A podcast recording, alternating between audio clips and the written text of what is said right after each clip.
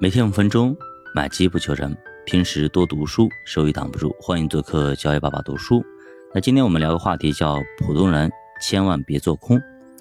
咱们做投资，在计算自己未来回报的时候呢，尽量要用永续的现金流的思维，这样的话才能帮你抵御不可预知的风险。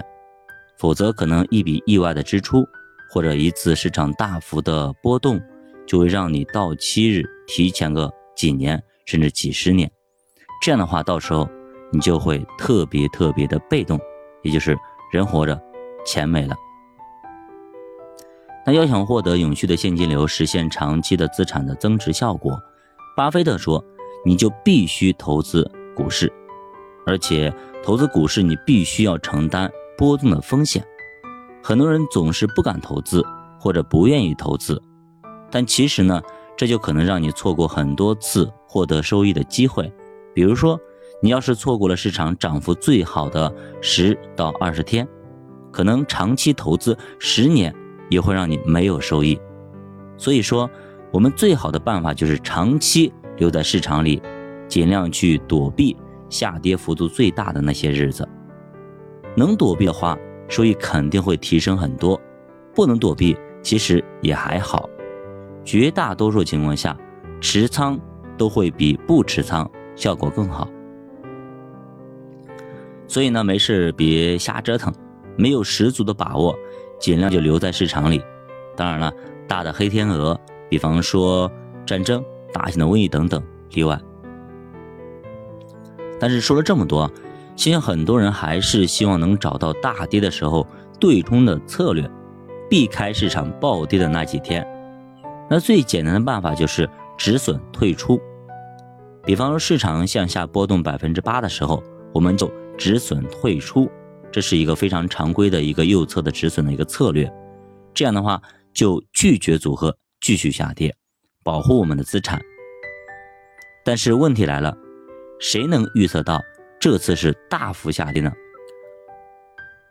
也许呢，它刚刚跌到百分之八的时候，对吧？马上就。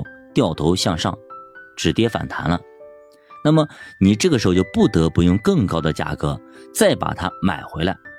所以止损这个方法看似非常有道理，但是操作起来确实非常难，甚至你用它产生的损耗可能比规避风险还要更大，很可能那么十次你有九次止损是错误的。那另外一种方法呢，就是分散。就像我们经常说的，买一堆不相关的资产，这的确是一个非常好的办法，可以有效的控制波动，那绝大多数回撤也就不再是问题了，有利于我们长期的持有。但是这种分散防范不了系统性风险，也就是说，金融危机发生的时候，一切都在往下跌，你还是跑不了。那美国呢有一种工具叫 VX 指数，也就是波动率指数，也叫恐慌指数。它也提供了一些金融的产品，比方说标普五百指数期权这些东西，来帮助大家对冲风险。一旦 VX 恐慌指数高起，那么可能经济危机就要来了。那作者也说，这种衍生品对冲。只适用于非常短暂的这种空间和操作。如果长期持有这种期货，并且将它移仓到下一个月，那么成本将是巨大的，而且波动率指数长期也是向下的。那么你如果做多它去对冲市场风险，那么长期来看必然是会慢慢慢慢侵蚀掉你大量的收益。比方说，你持有多头的时候，同时你开个空仓进行锁仓对冲，那短期来规避风险倒是可以，但是长期你拿着，那肯定是脑子有病了。因为呢，持有空仓是需要成本的，也就是说，你把收益控制在了零，然后还要支付做空的成本，那么这显然是一个铁定亏损的策略，所以长期是肯定是最差的选择。做空呢，英文叫 short，意思就是短的意思。所以你要用它来规避风险倒是可以，短期风险没问题。而且呢是持有大量资金的人，通常也都会这么做。比如说，一只基金两百个亿，市场一旦出现风险，这么大的体量根本它就退不出来。所以呢，用做空指数期货的方法可以减少多头损失。当然了，如果你只有几万块钱，甚至只有几千块钱，那么你就别考虑做空了，直接卖了得了。所以呢，衍生品都是给大资金准备的避险工具，与小资金无关。那么指数期货这种东西啊，就是万无一失了吗？其实并没有解决之前那个问题。你怎么知道？这一次是大跌呢，也许你刚一看空仓，市场马上就反弹，大幅拉升，那么你就产生了永久性的损失。所以，期货对冲策略和止损策略是一样的，咱能不用就不用，除非你特别确定市场行情是向下的。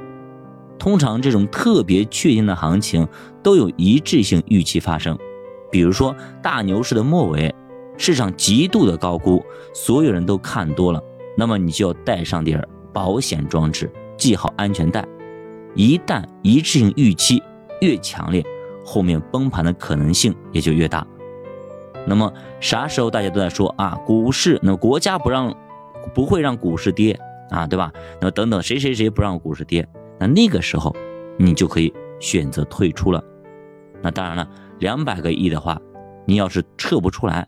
那么你就把空仓做好来保护好。所谓做空，其实就是先卖后买，借来然后再卖出，等下跌下去之后，你再买回来归还。咱打个比方，比方说苹果手机刚出新品，这时候价格是一万块钱，货还很紧张。这个时候你从你朋友手里借来一部新手机，一转手你卖了一万一，过两天价格降到了五千。这个时候，你再把这个手机去手机店里买回来，你花五千块钱买一部新手机还你朋友，你这就叫做空苹果手机。